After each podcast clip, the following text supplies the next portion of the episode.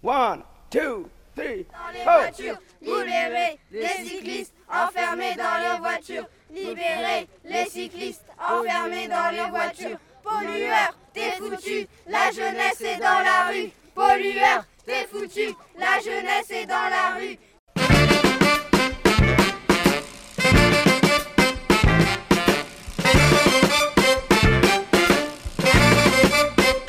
Salut tout le monde, écoutez Pause Vélo et on est ravis de vous retrouver comme d'habitude pour prêcher la sainte parole vélocipédique et faire en sorte que le monde soit plus doux, plus écolo et que l'effondrement arrive un peu plus tard.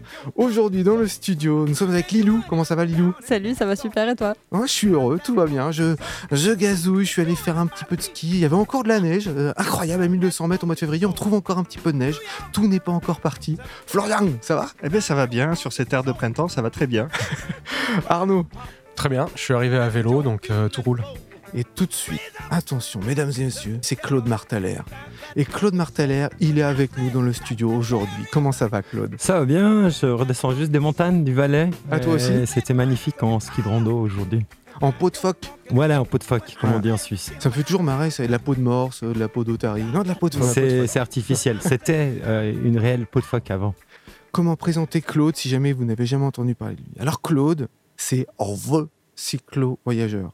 C'est le voyageur à vélo. J'ai fait un peu le compte de tous tes voyages, comme ça, de loin. À 50 ans passés, tu as passé quasiment un tiers de ta vie en cyclo-voyage. Voilà, maintenant ça se dilue un peu parce que je grandis et puis je voyage un peu moins par année. Ouais, hein. C'est un peu, un peu moins en proportion.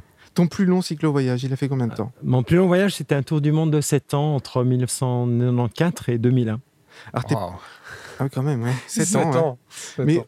t'en as fait tellement, je me demande, aujourd'hui, tu n'as plus rien à visiter, t'as fait le tour? Ah non, de lien, de... non, non, c'est plutôt l'inverse en fait, parce que plus on creuse un sujet, plus on, on sent, on sent qu'on connaît pas grand-chose et que le sujet est infini. En fait, la connaissance, euh, la curiosité est toujours là, l'enthousiasme aussi, et puis euh, c'est plutôt par soit par manque de temps, soit par euh, par changement de priorité aussi dans la vie. Et avec euh, avec euh, l'âge, je vais avoir 60 ans cette année, donc euh, c'est vrai que dire. c'est c'est différent. Voilà, ça change aussi. On a, on pense différemment qu'à 20 ans, par exemple, c'est sûr. Et puis les paysages changent, si tu repasses euh, 20 ans après avoir... C'est jamais la même chose dans le regard d'une seule et même personne avec, après des années. Et puis, si on ne peut pas refaire le voyage d'un voyageur. Tout change à tout moment. le voyageur lui-même en commençant, mais c'est l'impermanence euh, perpétuelle en fait. Alors, Claude Martaler, c'est deux roues, mais c'est aussi une plume. Tu as euh, 10 livres à ton actif, plus plein d'écrits dans des magazines, des journaux, etc. Et toujours sur le vélo, l'univers du vélo et du voyage. Oui, je me suis toujours posé posé la question à chaque euh, projet de livre. Je me dis, est-ce que j'arriverai à sortir euh, de ma vie des, des sujets euh, vélo? Euh, Parce que pour l'instant, je l'ai décliné en 10 livres, mais je suis déjà en train de penser au 11e, et ça reconcerne le vélo de nouveau. Et, On, on dit que des fois, les écrivains, euh, même si tu m'as dit que tu ne te considérais pas comme écrivain, euh, les écrivains, ils refont toujours le même livre, en fait. Ils veulent toujours l'améliorer, c'est ça un peu Euh, Oui, d'une certaine manière, je pense qu'on ne se refait pas. On est, ce- qu'on est et on est ce qu'on aime aussi. Et, la passion est intacte. Et, donc, j'ai encore, euh, j'ai pas fini de dire des choses sur le sujet. Et, le vélo, finalement, c'est un prétexte, c'est un prisme pour raconter le monde, pour raconter les petites histoires dans, dans notre grande histoire de l'humanité. C'est pour apporter, c'est pour euh, témoigner. euh, pour, euh, pour partager. et c'est plutôt pour... moi, je me sens plus dans la peau d'un passeur que, d'un aventurier, un terme que j'ai- j'aime pas spécialement non plus.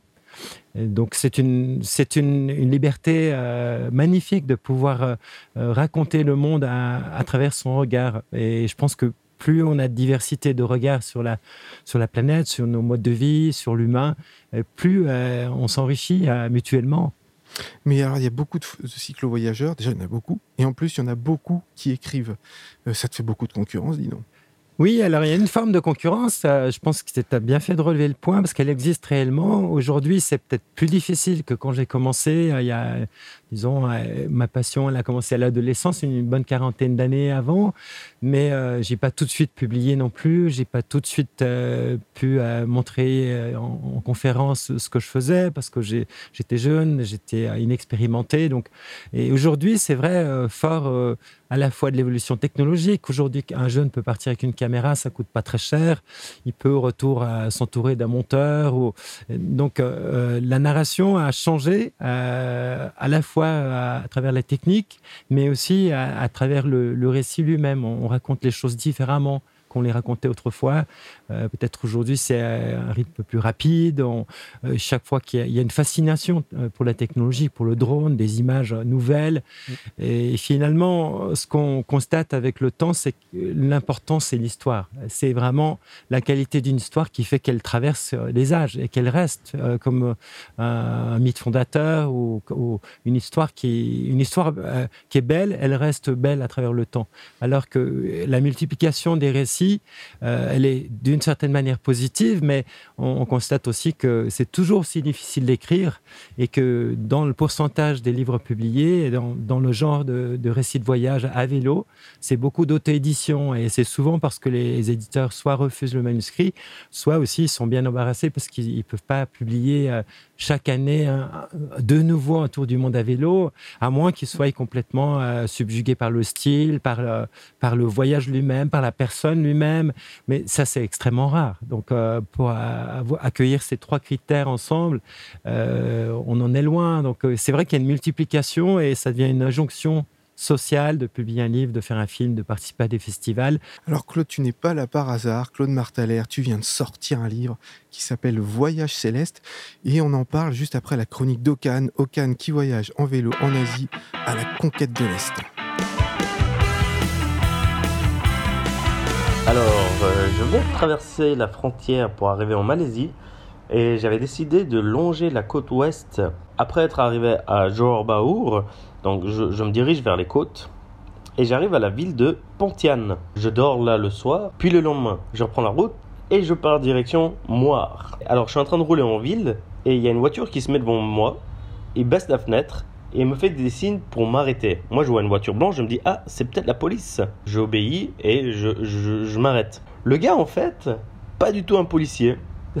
Loin de là, c'était en fait un gars qui a un club fondateur du club de cyclistes de Pontian. Actuellement, ben, il était au travail, c'était sa pause de midi et il rentrait chez lui. Il me fait euh, Hey, écoute, euh, moi j'ai un local. Si tu veux rester chez moi, tu peux. Je te donne les clés et tu restes autant de temps que tu veux. Tu vois, toi, t'es européen, t'entends ça. Un gars qui t'arrête dans la route pour le donner les clés de chez lui, de son, de son deuxième appart, tu dis, ouais, il y a embrouille. Sauf que là, ça me fait tilt. Parce que quand j'étais à Singapour, je, euh, suis, allé dans un magasin de vélo et j'avais rencontré un couple de cyclistes qui m'avait dit ben faut que tu ailles à Pontian, là-bas il y a un club de cyclistes qui accueille les gens. Et je me fais putain, mais, c'est pas possible que ce soit ce gars sur la route que je rencontre quoi. Et moi dans ma tête en fait j'étais persuadé que c'était plus loin. Alors du coup j'accepte. Alors il m'amène euh, dans ce deuxième appart. Euh, il me dit attends je reviens. Il revient 5 minutes plus tard avec euh, un pack de bière de 24. Il met au frais, au frigo. Et il y avait de la bouffe. il y avait un ordinateur. Il y avait tellement de trucs. Il me donne ses clés. Il fait tu restes autant de temps que tu veux. Ce soir, après le boulot, je viens te chercher. Je te présente euh, aux autres du club de cyclistes. Franchement, j'ai pas de mots pour décrire la gentillesse, la bienveillance de Jackie en fait. Il s'appelait Jackie. Voilà, donc si vous voyez un gars voyager à vélo, euh, offrez-lui euh, votre jardin, enfin faites quelque chose pour le donner un coup de main parce que ben, vous changerez cette personne aussi quoi. Allez, pause vélo, bonne semaine, ciao ciao Merci Okan pour ces nouvelles orientales. Et on est toujours dans nos studios avec Claude Martalère euh, qui est là pour présenter son livre. Voyage céleste, la montagne euh, du monde à deux roues. Alors céleste, euh, il y a un petit jeu de mots, hein, c'est avec la selle. Avec deux fautes d'orthographe pour commencer, c'est mal parti. non, non, mais c'est joli. euh. Euh, et dans ce livre, tu écris justement euh, que tu, qu'on n'a pas besoin de te soutirer des confidences, car tu dis, il n'y a il n'y a qu'elles qui valent la peine d'être dites. On va donc t'allonger dans un divan, puis on va faire la psychanalyse de tes mots. Alors, de tes phrases. Martelaire, dites-nous tout. Alors, il faut dire qu'en Suisse, il y a beaucoup de grands écrivains voyageurs. On en avait parlé, hein, il y a Nicolas Oui, il y Bouvier. a une, une longue tradition. Voilà, une longue vrai. tradition. Isabelle Eberhardt, euh, Ella Maillard, euh, on peut Oui. citer Blaise Sandrard. Alors Oui. toi qui es Genevois aussi, tu t'inscris dans cette tradition avec ton style quelque part. Et euh, je me demandais euh, qu'est-ce qui, on avait, discuté, qu'est-ce qui pousse les Suisses à partir comme ça, cet esprit nomade suisse? Et tu me disais que ça vient peut-être, et ça tu reprenais une théorie de Nicolas Bouvier, je crois, euh, que c'est- le fait d'être enfermé entre ces cimes, toutes ces cimes là qui entourent euh, ben, le lac Léman et la Suisse. Il y en a il y a une, peut-être une angoisse claustrophobe qui pousse euh, à la fuite. Oui, lui, il l'avait il l'avait défini comme la claustrophobie al- alpine. hein. Une fois, euh, soit on restait toute sa vie dans la même vallée, soit on franchissait un col, puis après, ben, il y avait plus de, plus de limites. et puis, on, on est un pays enclavé, sans mer, sans, sans accès à l'océan. Donc, c'est, voilà, on a dû se recréer un monde. Et puis, peut-être, euh, alors oui, ben, c'est, on, baigne un petit peu là-dedans avec, euh, à Genève, ben, Nicolas Bouvier, évidemment. Euh, comment ne pas lui rendre hommage à chaque fois qu'on en parle Dans ton livre, tu dis qu'à un moment donné du voyage, tu rencontres d'autres cyclo-voyageurs et puis vous dormez ensemble. Et eux voyagent d'une façon différente que toi, puisqu'ils ont des tablettes, des drones ou je ne sais plus quoi. Et puis tu leur dis, au moment de, m'engouffrer sous notre tente pour une échappée belle, je me demande ce que chacun cherche ou trouve en voyage. Et toi? Ah, C'est une question fondamentale, c'est une très bonne question. Euh, je serais en mal de, répondre vraiment là, juste en deux minutes. Et peut-être je suis jamais vraiment parti pour rechercher quelque chose de, de vraiment précis. Ou, euh, c'est une quête et je crois que je suis. Il y a peut-être euh, différentes catégories d'humains. Moi, je pense que je serai toute ma vie en quête. Euh, même euh, au jour de ma mort, j'aurais peut-être jamais, même pas trouvé. En fait, Euh, bien sûr, on trouve toujours des choses, mais euh, une quête est toujours ali- alimentée par la curiosité, par des nouvelles choses, des rencontres. Et je crois que c'est plutôt une posture dans la vie d'être en quête que, que d'avoir trouvé réponse à tout, par exemple, à l'autre extrême. Euh, et le vélo permet ça parce qu'il permet d'explorer, de se réexplorer, etc. Et, de connaître ce qu'on, de connaître sous un autre angle ce qu'on pensait être familier. Et quand on prend un vélo, on explore. Ben justement, euh, tu dis, euh, tu écris, à vélo, on ne triche pas. Il est le baromètre silencieux de nos états d'âme et le voyage. S'il est réussi, son expansion. Alors ça m'amène à deux questions. La première, qu'est-ce qu'il faut pour qu'un voyage soit réussi? Ou, plutôt, de quoi est fait un voyage non réussi Ah, ça, c'est à chacun de répondre. Euh, Moi, j'aime bien mettre des questions parce que comme ça, ça ouvre et chacun, chaque lecteur peut, euh, peut se mettre euh, face à ce questionnement et dire voilà, moi, je pense euh, euh, qu'un voyage réussi, ça serait ça pour moi. Ou, moi, je pense que pour ma part, je peux dire que si je reviens d'un voyage souriant, que je suis en bonne santé et je suis content de retrouver les miens, ceux que j'aime, ceux qui m'aiment, bon voilà, tout est réussi. C'est pas une réussite de succès commercial ou quoi que ce soit. De, de ces- c'est plutôt quelque chose où on se sent serein, rempli, vivant, vibrant. Euh, ça, c'est important, je trouve. Je vais dire un truc débile, mais moi j'ai l'impression que je passe un bon voyage si j'ai pas eu le temps de faire, de faire tous les repas. C'est-à-dire que si, ah ben non, mince, euh, moi j'ai pas pu manger ce midi parce que j'étais en vadrouille, ça veut dire que j'étais tellement occupé que c'était vraiment un bon voyage. C'est ça mon critère. Si j'ai pas le temps de Oui, tout ben on peut l'associer à la notion de, bonheur. Souvent, on est heureux, mais on le sait même pas parce qu'on est complètement absorbé dans l'activité euh, dans- ou dans quelque chose qui nous, qui nous prend. Euh, Je pense que vous avez la même passion pour la radio que je l'ai pour le vélo. Peut-être vous avez certainement les deux aussi. Parce qu'on est, on est dedans, on est à fond dedans, euh, comme quand on gravit une montée, on est à fond dans la montagne, et ça nous permet de s'épurer et d'être vraiment euh, ce qui est le plus euh, cher, je dirais, ce qui est le plus euh, précieux, c'est l'instant présent, parce qu'en dehors de ça, il n'y a, pas de réalité finalement. Waouh! En dehors de l'instant présent, il n'y a pas de réalité. C'est merveilleux.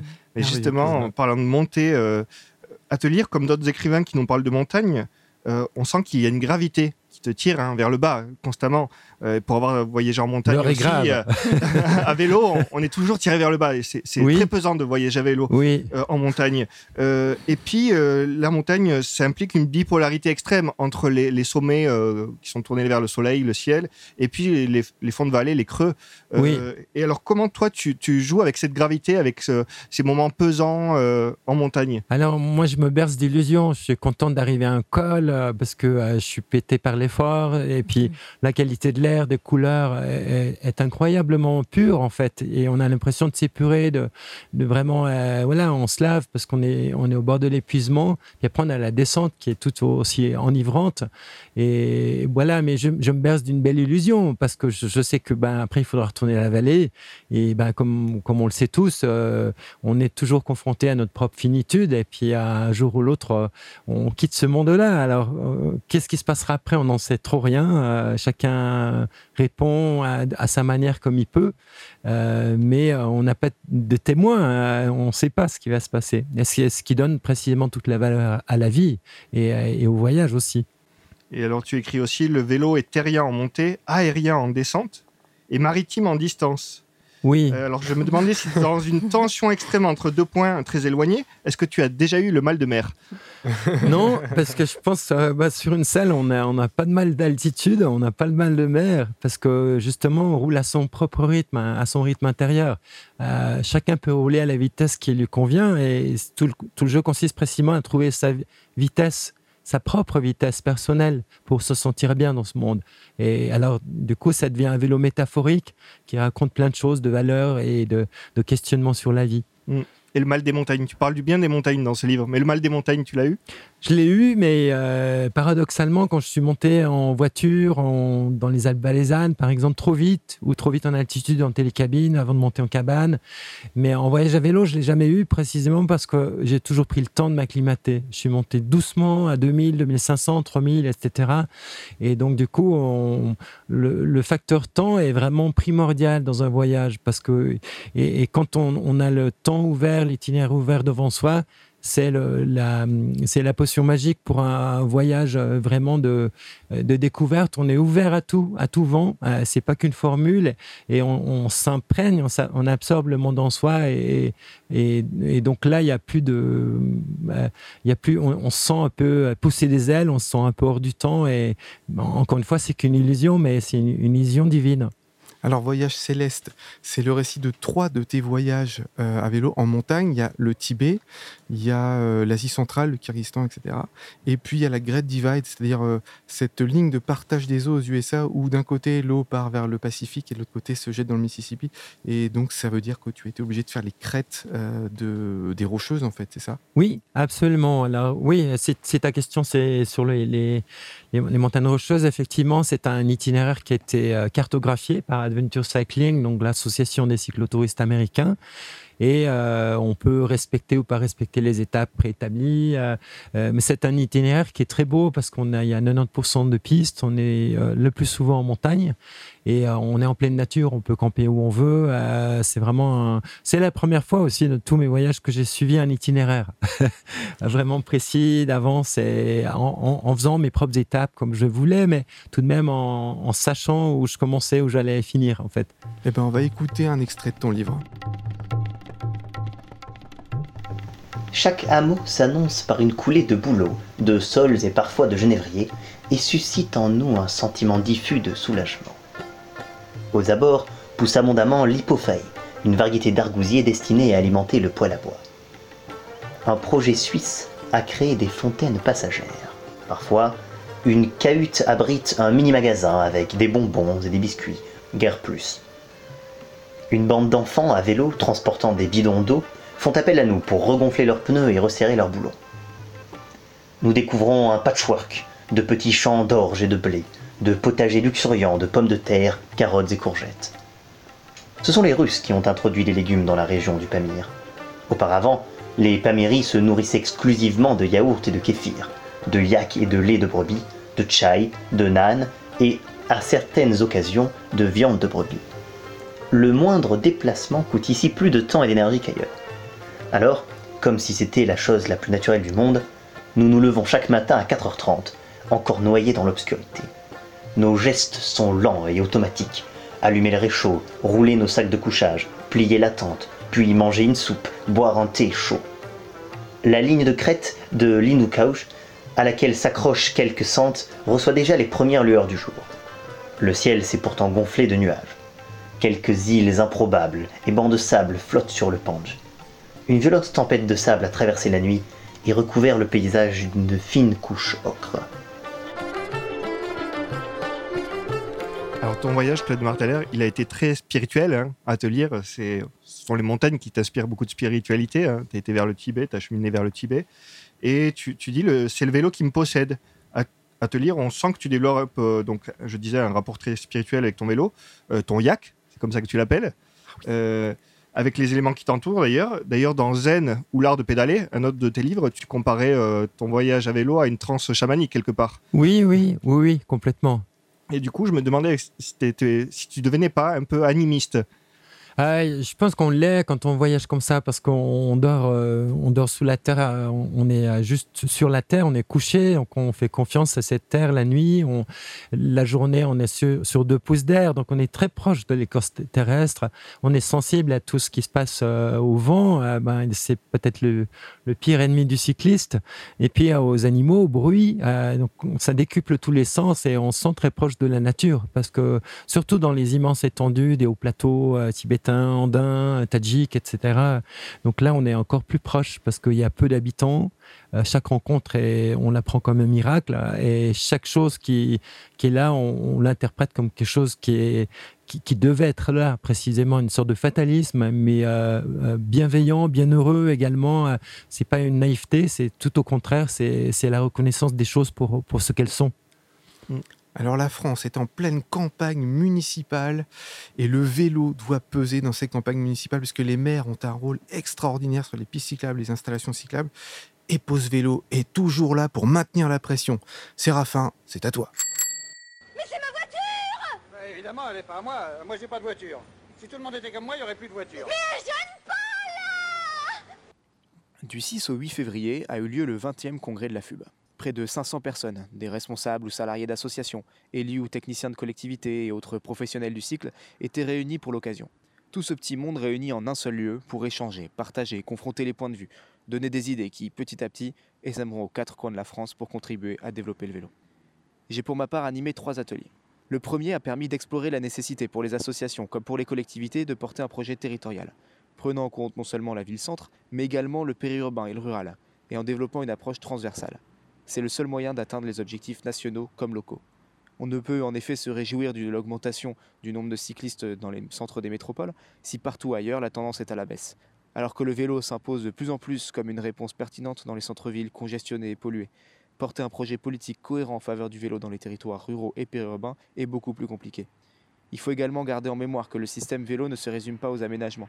La transversalité doit donc être au cœur des préoccupations des élus, des techniciens et des associations pour intégrer le savoir rouler dans les écoles, profiter des dispositifs spécifiques dans les quartiers prioritaires, bien dimensionner le stationnement vélo, intégrer les commerçants dans la démarche d'apaisement des villes, profiter d'une politique de santé pour promouvoir les modes actifs, etc. Le second atelier proposait un panel d'outils développés par les associations de la FUB. Cinq outils offrant une vision complète des besoins, diagnostic, élaboration, suivi, évaluation et montée en gamme des politiques publiques ont ainsi été présentés à un public d'associations, d'élus, de techniciens. Ces cinq outils se complètent parfaitement, certains en interrogeant le ressenti des cyclistes, quand d'autres tentent une mesure objective. Certains contribuent à une vision stratégique, quand d'autres pointent du doigt des problèmes opérationnels. Enfin, le troisième atelier, à destination des associations, est un moment d'échange sur les stratégies locales en vue des municipales.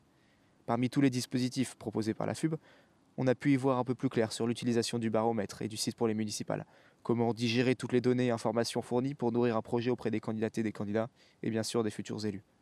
Plus que jamais, nous affirmons que les politiques locales ne se feront plus sans les usagers qui souhaitent co-construire leur territoire. Merci beaucoup Séraphin. Euh, Florian, tu as encore des questions pour notre invité? Allez, deux, trois, encore. Alors vas-y.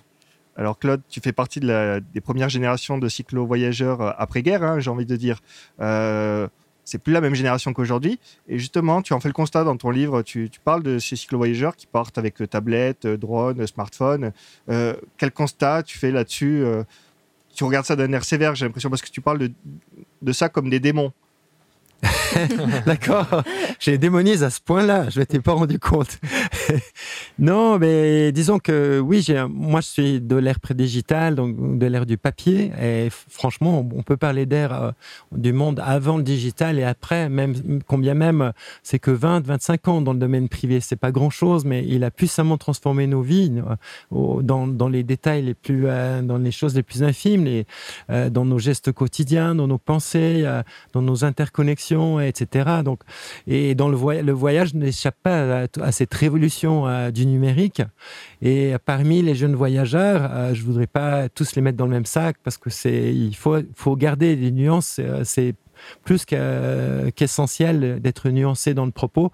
Mais je dirais qu'une tranche de cette euh, nouvelle génération de voyageurs sont extrêmement, est extrêmement habiles à manier tous les instruments, euh, ce que j'appelle parfois négativement la quincaillerie électronique, mais euh, parce qu'aujourd'hui on n'arrive peut-être plus, on, est embarrassé euh, au, sens propre du mot, parce qu'on n'arrive plus à partir sans téléphone, sans ordinateur, sans, drone, etc. On peut encore, et sans panneaux solaires, pour recharger tout ce, petit monde de- d'objets qui peuvent casser et, et qui peuvent tomber en panne et nous abandonner aussi. Mais quelle est la montagne dont tu as gardé le plus fort souvenir? Alors, il y, en a deux, je dirais. Il y a la, la montagne, il y a le mont Kalash, le mont Kalash qui est la montagne la plus sacrée du monde en, pour quatre religions asiatiques. D'abord pour l'hindouisme, le bouddhisme, le jainisme et le bouddhisme. Et pour moi, c'était plus de plus d'une année de voyage, plus de 20 000 kilomètres depuis Genève par voie de terre. Donc cette montagne, je l'avais rêvé, je l'avais lu, euh, je l'avais vu en photo. Euh, et puis euh, d'arriver là, une première fois, c'était c'était magnifique. Euh, c'était un hommage à mon à mon frère, à la perte de mon frère quand j'avais 19 ans. Et j'y suis retourné 12 ans après avec ma compagne d'alors, avec Nathalie, parce que je voulais lui montrer précisément ce Tibet de l'Ouest qui avait été une révélation pour moi et vraiment qui, m'avait. euh, C'était la plus belle piste du monde pour moi et elle a, a changé comme a changé toute la Chine. Euh, et puis la deuxième montagne qui m'est très chère, c'est le Salève, parce que je suis né à Genève simplement, je serais né ailleurs, ben, euh, ça serait une autre montagne. Et je pense qu'on a tous dans le cœur, dans, inscrit, gra- gravé dans notre enfance, dans notre être, un lac, une rivière, un- une montagne, au-delà du fait qu'on habite dans une ville ou qu'on soit né à la campagne. Moi, je suis un pur citadin, euh, j'ai vécu en appartement toute ma vie, mais malgré tout, cette montagne, ça a été toujours pour moi euh, un petit mancalage local où je pouvais m'échapper. Et Dieu sait si la vue est belle. D'un côté, par beau temps, on voit toutes les Alpes avec le Mont Blanc, de l'autre, le lac Léman. Et euh, c'est vraiment un cadeau de la vie. Ah, donc, euh, c'est juste à une demi-heure, une heure et demie de chez moi à vélo pour atteindre le sommet. Et, et, euh, voilà, c'est- un voyage d'une demi-journée, d'une journée si on fait une plus grande boucle. Mais c'est tout aussi merveilleux que de passer une année pour atteindre le Mont Kalash. Claude Martaler, merci énormément de ton passage dans l'émission. Tu reviens quand tu veux, on est voisins, donc tu reviens quand tu veux, t'as qu'à demander. Pour retrouver son livre, donc Voyage céleste aux éditions Glénat. Et tout de suite, c'est l'agenda.